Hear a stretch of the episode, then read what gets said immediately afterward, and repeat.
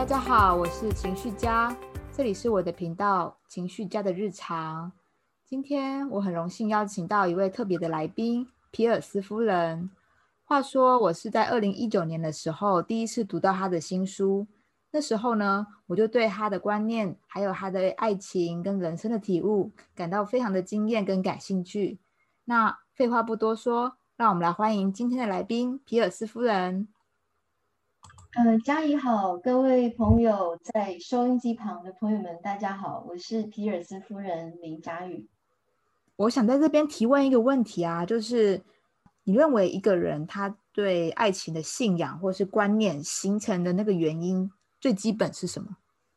我觉得每一个人对爱情跟关系的一个信仰跟观念的形成，呃，我可以从几个部分来谈。第一个当然就是。一定会被原生家庭爸爸妈妈他们的关系，在你的整个成长的经验里面，你体验到的这些所有父母亲的互动，他的一个状态跟情绪，其实很自然哦，都会造成我们呃生命的一个很深刻的印记。那这些东西呢，如果你在工作职场上，你其实不太会有特别的感觉，但是呃，当你进入一段关系，很特别在。在乎某一个人时候，所有这些印记的一个呃模式，它会很自然在跟你的一个互动里面整个呈现出来。嗯，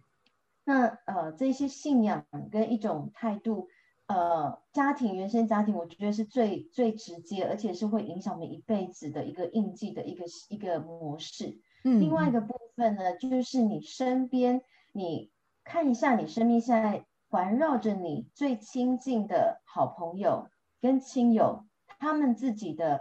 呃，不管是婚姻或者是关系，他们的状态是什么样的一个情形呢？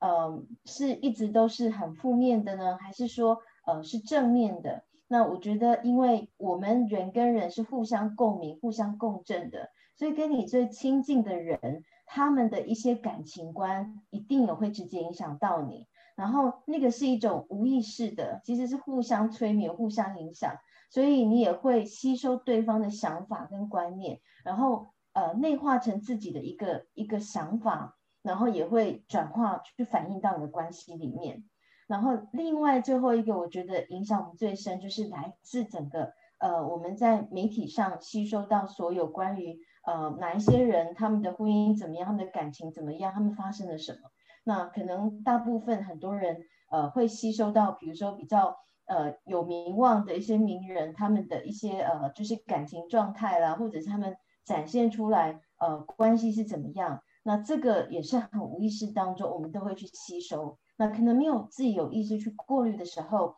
会把某一种价值当成觉得好像你必须要像他那个样子，你才呃有资格获得幸福。啊，这是这三方面，我觉得影响最深的。嗯，没有错。特别是我觉得，好像最后面那个呃媒体环境塑造的那个观念，好像在现在的社会中影响的越来越大了。嗯，对，因为就是如果自己呃处在就是对这些讯息比较没有一个过滤跟选择跟觉察的过程里面，那你透过长时间大量的吸收。或者是你周围的人也都是跟你一样对这种东西很幸福的话，那很自然你就会把自己切换成你的一种生活的跟呃面对关系的状态，好像必须要像某些某某人，你觉得那才是对的。然后甚至不管是负面也好，正面也好，有时候我们根本是呃囫囵吞枣，你没有时间去消化这些讯息，因为现在的讯息。呃，跟十几年前比起来，其实是太多了。嗯，然后你根本来不及去删减的时候，又让新的讯息淹没你。哦，所以我觉得选择什么样的频道跟什么样的资讯，然后进入到我们的生活很重要。当然，偶尔有一种休闲放松，就是随便什么都看，我觉得那个也是无伤大雅，我们不是圣人嘛。嗯，但是我觉得，嗯。这些东西如果没有特别去关照到的时候，其实无形当中都是会，呃，点点滴滴的呃先已经内化成你意识的一部分，然后慢慢的在关系里面又会把它反映成一种行为跟态度。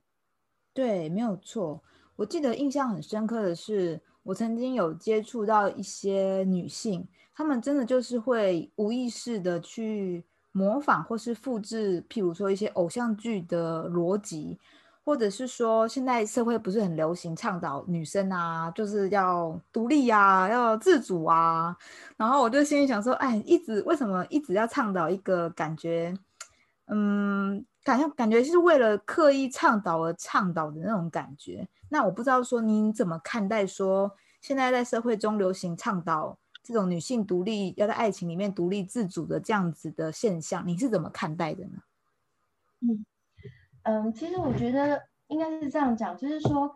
呃，我举两个例子好了。以我自己的例子，我可能在我年轻的时候，我是非常自由、非常自我、是非常独立的。嗯，那我觉得是就是这样，你有一个特呃一个过程，你特别去完成某一个东西，它们会走到一个极端，会让你就是上天，或是你自己的大我，或者是你的内在的那个神性，会很清楚让你看到。现在够了，这个议题够了，所以你现在需要去走另外一条可能学习负责任的议题。那我觉得所谓的倡导女性独立自主这一块不是不重要，那可以针对呃，就是那种在关系里面或者在婚姻里面特别压抑、特别没有办法去呃掌握住自我力量的女性，她们特别的需要。嗯，因为呃。我觉得两个方面来看，其实都是需要一个所谓叫做平衡，好，就是过度自由的人，他需要学习，就是能够在同一个时间去进入一个所谓的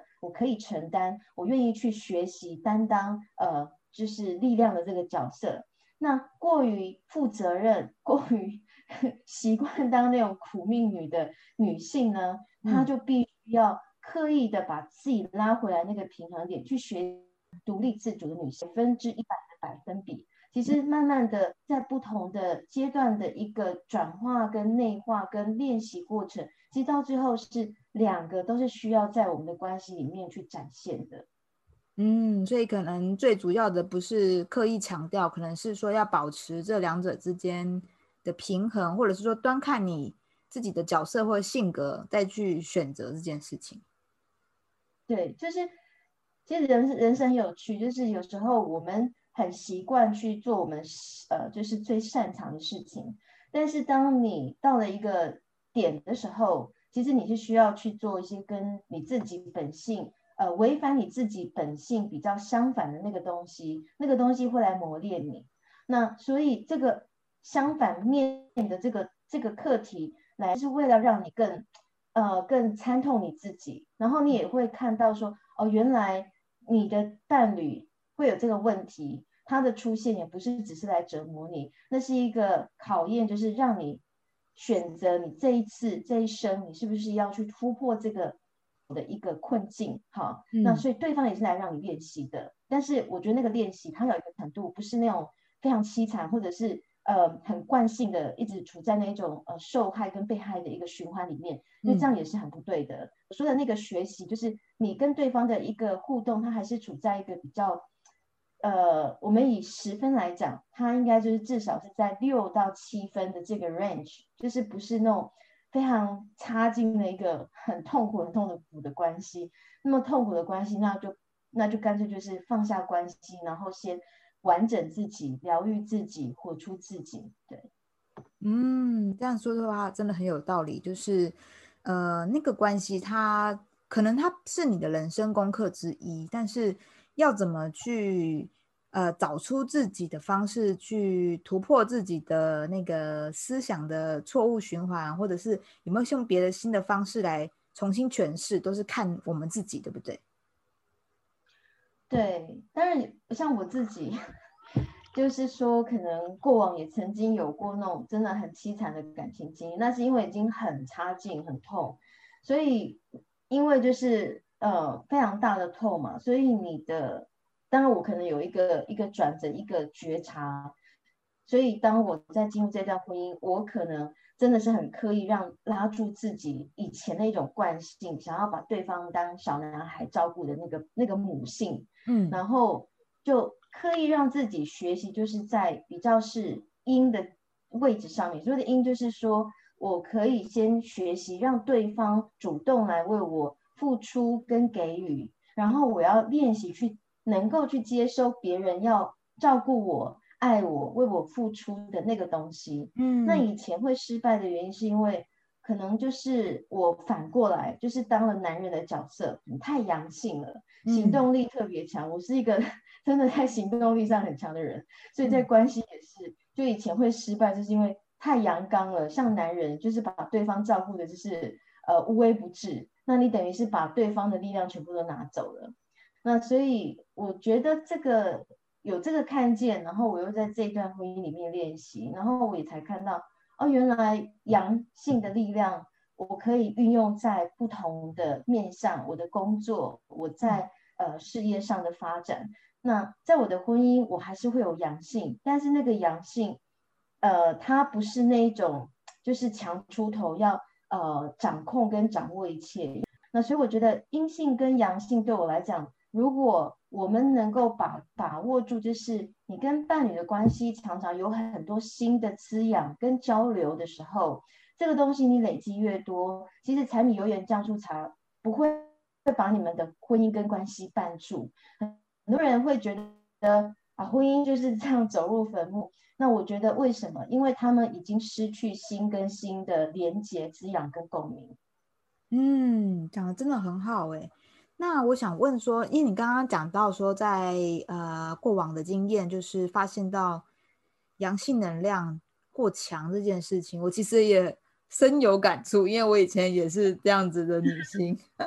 那我想问说，在以你的现在的生命经验啊，你回过头去看的话，你觉得该如何在关系中拿捏？呃，依赖或独立的比例呢？或者我们该说是，或说阴性或阳性能量这种的拿捏？我觉得我不知道怎么讲，说什么叫做拿捏啊？因为其实，呃，就是说生活它是一个变动跟流动的。那我觉得只能因为我可能对自己，呃，跟自己的关系，在二十年当中，可能慢慢慢慢就是变得越来越越好。所以，因为我跟我自己的了解跟关系，它是处于就是走向越来越嗯均衡跟平衡的状态，所以在应对关系上面，呃，我很自然就是比较能够去允许自己跟允许对方在某一些呃状态里面，他可能是怎么样的一个形态，而不会就是呃常常是用一种情绪的大起大落来回应。嗯，所以我觉得呃。每一段关系，有时候因为像现代的社会也很多这方面的书，可能有呃不同年代的作家，但是有时候我观察那种就是年纪比较长的呃就是伴侣，其实你会觉得他们的关系已经是走到一种有独立，然后又有互相依赖跟信赖。那互相依赖并不是不好，因为现在很多书又特别太专注强调在。女人没有男人，或者是女人单身，然后你可以怎么样过得很好？我觉得那也是一种观点。但是我觉得人生不要给自己设定一个很小的一个范围，就觉得只能够这个样子。嗯，你很难讲啊。我有在德国碰到一些朋友，他们可能是呃到了年纪很大，然后又有第三春、第四春，所以你不晓得生命会变什么。所以我觉得让自己是敞开的，相信。呃，这个观点它只是一个观点，但是当你觉得它只是唯一的观点的时候，你也把自己的可能性就关掉了。那我觉得独立自主，呃，其实进入到真正的我自己的婚姻关系来看，或者是我身旁的朋友的婚姻关系，呃，其实那个自主，我觉得是在于双方都对彼此把彼此当成是一种生活伴侣，呃，是最好的朋友。就有点像是我们的婚姻不是只是传统式的婚姻，你是我的那个 best friends，然后又是那个生活 partner，有共同的兴趣，然后生命的目标有一种觉得共同一个蓝图想去创造它，所以在这个过程，他的关系就是比较是在一种呃尊重上面，当关系来到尊重，其实你的自由跟自主一定是同时存在的。没有尊重的关系，它自然就没有自由跟自主。那所以，只要双方有那个尊重，像朋友那样的一种交流的时候，呃，我觉得里面已经很难去划分什么叫独立自主，什么叫依赖，其实全部都在里面。它其实是很多样化的，然后很丰富的。你没有办法只跟他讲关系，只能独立自主，或是只能就是互相依赖，没有，它可能是有十种不同的元素同时在。我是因为我自己，我以前也是年轻的时候，我就觉得单身真好，到处旅行，然后就只只做我自己喜欢做的事，这样就多好。但是到了一个年纪一个点，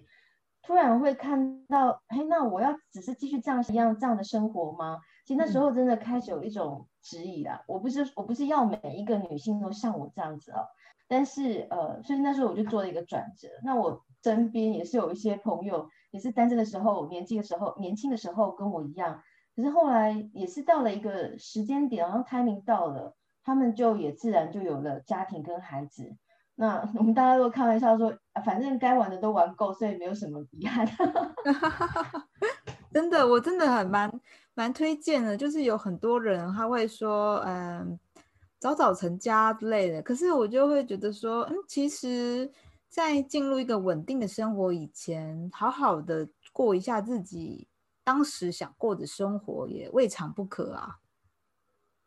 对，比如说，呃，女孩子来讲好了，也许完成那个大学，我不知道是二十几岁嘛，我觉得可以至少给自己在三十岁之前，嗯，尽情。真的很全然的去经验你各种想要经验的工作跟生活经验，嗯，然后在快三十岁的时候，我觉得那时候就应该要开始去有一个暖身，开始去思考，OK，那我现在可以有机会的话，应该就是多去认识一些异性朋友。如果自己有想要进入关系的话，那呃，因为很很很现实，其实我觉得如果女性真的有想要有生小孩。它还是会有一些生理跟年龄上的一个限制，嗯，那那也是我当初为什么好像在三十三岁的时候突然 已经玩到一个状态，我就觉得不行，我如果想生一个孩子，我可能真的要把握这个 timing，因为可能过了那个真的就很现实，它就是没有办法，嗯，所以嗯，就也是会有时候碰到一些年轻女生，我觉得她们真的都过得很好，现在小孩儿儿子已经十岁。就是我们有几年哦，就是那孩子在国小，其实就恩典现在已经十岁嘛。其实，在他七岁之前，我觉得这七年当然有些转折，也有一些辛苦，跟要把自己的时间完全切割。但是，我觉得从养育孩子跟先生他成为一个爸爸的过程，我看到很多一个男人从小男孩变成男人的那个过程，我也非常的感动。我们两个其实是。因为有个共同的一个孩子，呃，在经历很多的转折，所以会辛苦。但我觉得人生也因为这种不同的呃深度的一个呃付出也好，去奉献出自己，呃，变成很多时候你会发现你的那个以前你那么的那么自豪，那么的自以为好的觉得呃自我价值会在因为。家庭其实有点完全抹灭掉关系，跟家庭婚姻关系能够慢慢的去觉察跟学自我呃关系跟经营的话，还有跟对方呃，我觉得这里面的功课是跟单身是又完全不一样的。对，就是完全是体不同的体验，很难去比较说谁好谁坏，但是呃得到的东西完全是不一样的。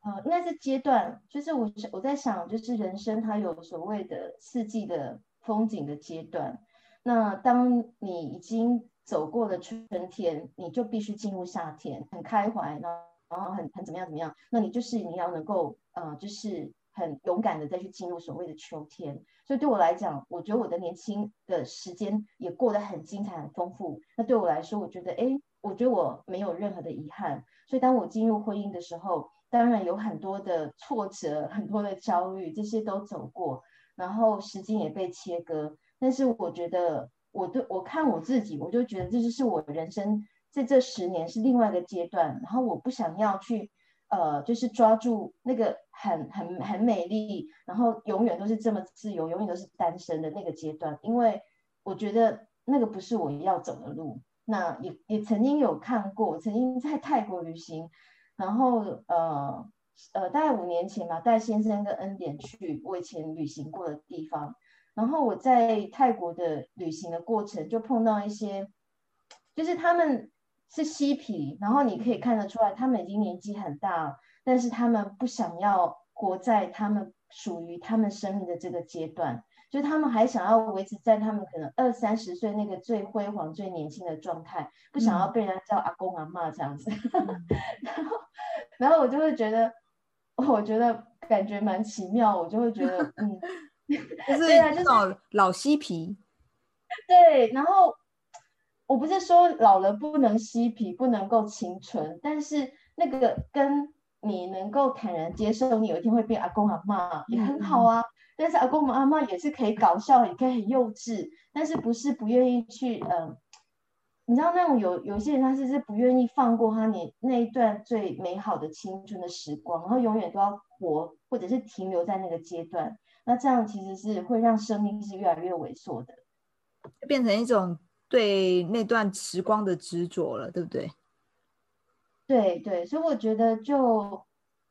我觉得人生每一个呃十年哦，或者是我不知道每一个听到这个呃呃这个观点的听众怎么样，我自己是这样，我大概都会有很奇怪，就是每个重点的几年，比如说我在三十三、三十四岁那个时候，突然意识到我必须要去切换另外一个阶段了，然后今年对我来讲又是另外一个，我觉得我又要去切换另外一个阶段了。然后那是很清楚，好像生命在操控你，你过往的那些东西已经已经完成了，然后你不要再继续抓，你必须要再往另外一个方向走了。然后这是我嗯感觉非常非常明显，所以我才会在今年将我在呃台湾啊，还有一些专栏的一些工作就全部停掉，然后在暖身要进入到另外一个阶段去。哦，原来如此，是。我是想问说，你在今年的这个转折啊，你是大概有觉察到了什么东西？比如说是自己的情绪吗？还是说那个转折点是大概大概是什么？可以具体的说一下吗？嗯，那个转折就是，比如说，我觉得像我，我也是可以一直写专栏啊，或者是继续去呃写书这些东西。嗯，但是自己也当然有自己的瓶颈。你会觉得现在的呃新时代的这种呃就是创作跟媒体的一种展现，呃，我不我并不是很喜欢，就是有类似像什么脸书直播啊这些有的没有的人，对。然后呃我我也觉得我就是这十年在德国，我记录了一些文字，我觉得差不多了。那。呃，要再去写，当然也可以，其实是可以生出来一些东西。但是我我觉得我的心，呃，好像让我看到我需要选择另外一条路。那我觉得，当我选择了另外那条路，即使还没有已经完全切换过去，但是我我的个性都这样，我确定了，我就会先把原来就有全部都放下，然后我就会呃慢慢的往另外一个方向走。然后我觉得那个让。那个决定让我觉得我的心里面是很平安、很踏实的，所以我觉得那个决定的关键点在于，你需要去感觉你自己的心，你这个决定是让你更焦虑呢，还是更平安、更踏实？那所以我觉得我做的这个决定对我来讲，它就是呃不是很梦幻的决定，很实际、很现实，但是那个决定我觉得会让我学习很多东西，所以。对，当初就是这样的一个转一个转折跟决定。嗯，这样听起来就很像是一种形态的沉淀，然后说在呃再出发的这种感觉，对吗？对，那我觉得，因为你每一次你要做一个新的决定的时候，很多人可能都会忘记，呃，或者是没有去去理清一些东西。我们的生活的时间就二十四小时，你的生命能量就是这样子。那你要有新的东西进来，如果你没有去先去沉淀反省自己，你有一些旧的东西的人事物已经不适合下一个阶段你要往前走的东西，你要能够呃断舍离，然后要完全的放下某一些可能纠结太久的东西。嗯，这些东西你没有先经历处理跟放下跟厘清或者是切断的过程的话，基本上新的东西它很难成型。那我可能呃就是会觉得。就是自己的状态，就觉得先把那些工作全停掉，然后我也会不，我也会，我也不会觉得可惜。比如说，有的人会觉得啊，那你不做，你不写，那呃会怎么样怎么样？那可是我会觉得没有什么可不可惜，因为我觉得我的阶段完成，然后对我来讲，那就是一个很丰富、很精彩。我遇见很多很多帮助我的人，跟我共鸣的人，然后我也会。觉得呃，所有的一个分享，它不是一个绝对性，我的只是一个观点，所以我不写，或者是我不去做这些东西，一定还有更多更棒的人，他们在帮宇宙、帮别的众生做这些事。但是我明显感觉，那我的生命还有另外一个呃，我的该走的路，然后那个东西是需要我的能量跟力量，所以在这个放下的过程，我觉得也是一个很好去。看到自己的害怕跟恐惧在哪里的一个练习。嗯，我想，我突然想到说，呃，因为你说在那个这条路上面看到自己的这个练习，那我在你的书上面也呃看到你有去参加过内观。那我是想问说，嗯，内观的这个练习啊，它是不是也有同样的帮助？你说在这条路上有看见自己的情绪或者是说感觉呢？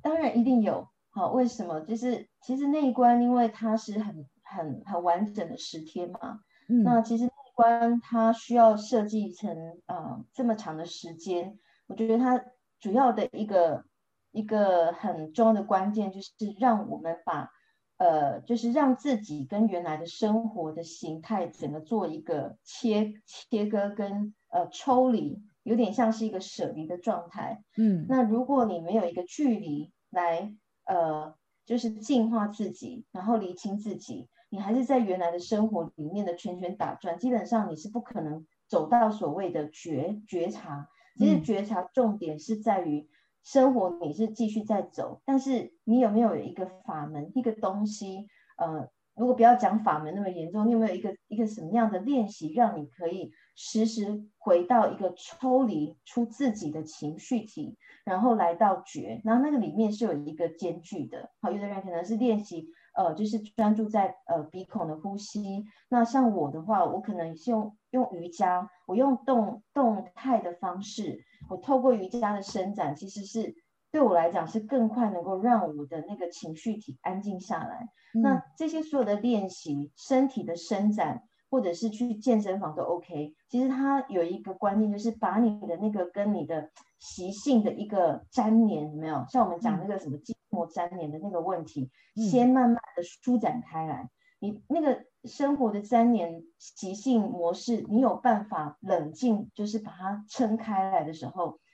你的能量才可以继续流动，而且可以用一个更高的观点来看你现在的处境。所以我觉得内观对我来讲就有点像是我可能跟我生活的习性粘得很紧，已经骨头跟那个 筋膜粘连在一起很久，很痛，我的肩膀痛，我的脊椎痛，什么什么。但是透过内观的十天，它就是一个功夫，然后慢慢慢慢把你的那个执着点松开来。你松开来之后，你自然。也不用去讲什么高我什么，你很自然就回到比较内在，你你的那个真我的状态。你在看，可能你回来生活，你的处境没有变，可是你看事情的观点变了。那那个看事情的观点变了，那件事情它就开始跟你改变。所以我想内观对我来讲，就是有一个很大的收获，就是在这个部分。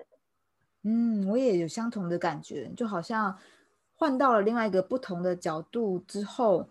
呃，自己就可以产生出对，可能是同样过往已经发生事情，竟然可以生出不同的诠释。然后那时候我的心情就会觉得，哇，好像有点舒展开来的感觉。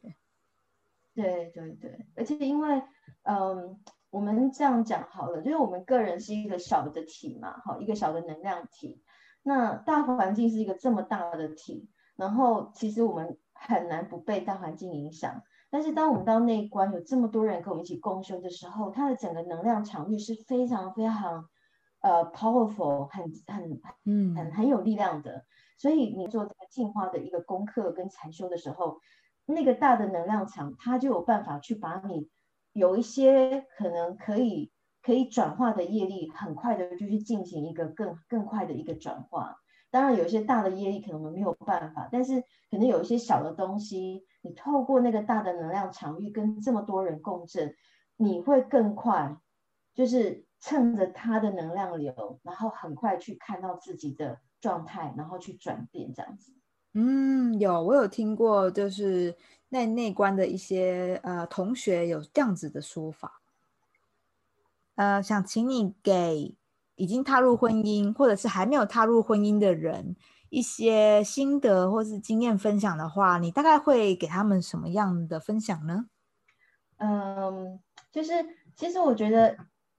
有没有婚姻跟单不单身，我觉得始终会要碰到一个一个问题点，就是你跟自己的关系。那我们其实也只是透过对方来照见自己，你跟自己的相处状态。那在熟悉的生活，我们有工作、有家庭、有小孩，或是单身的人也有自己的工作或自己的生活的一个景景景况。好了，那当然自由单身是轻松很多的哦。那如果是选择的关系，我觉得，呃，它其实是一个最直接修行的路，比较辛苦，然后，呃。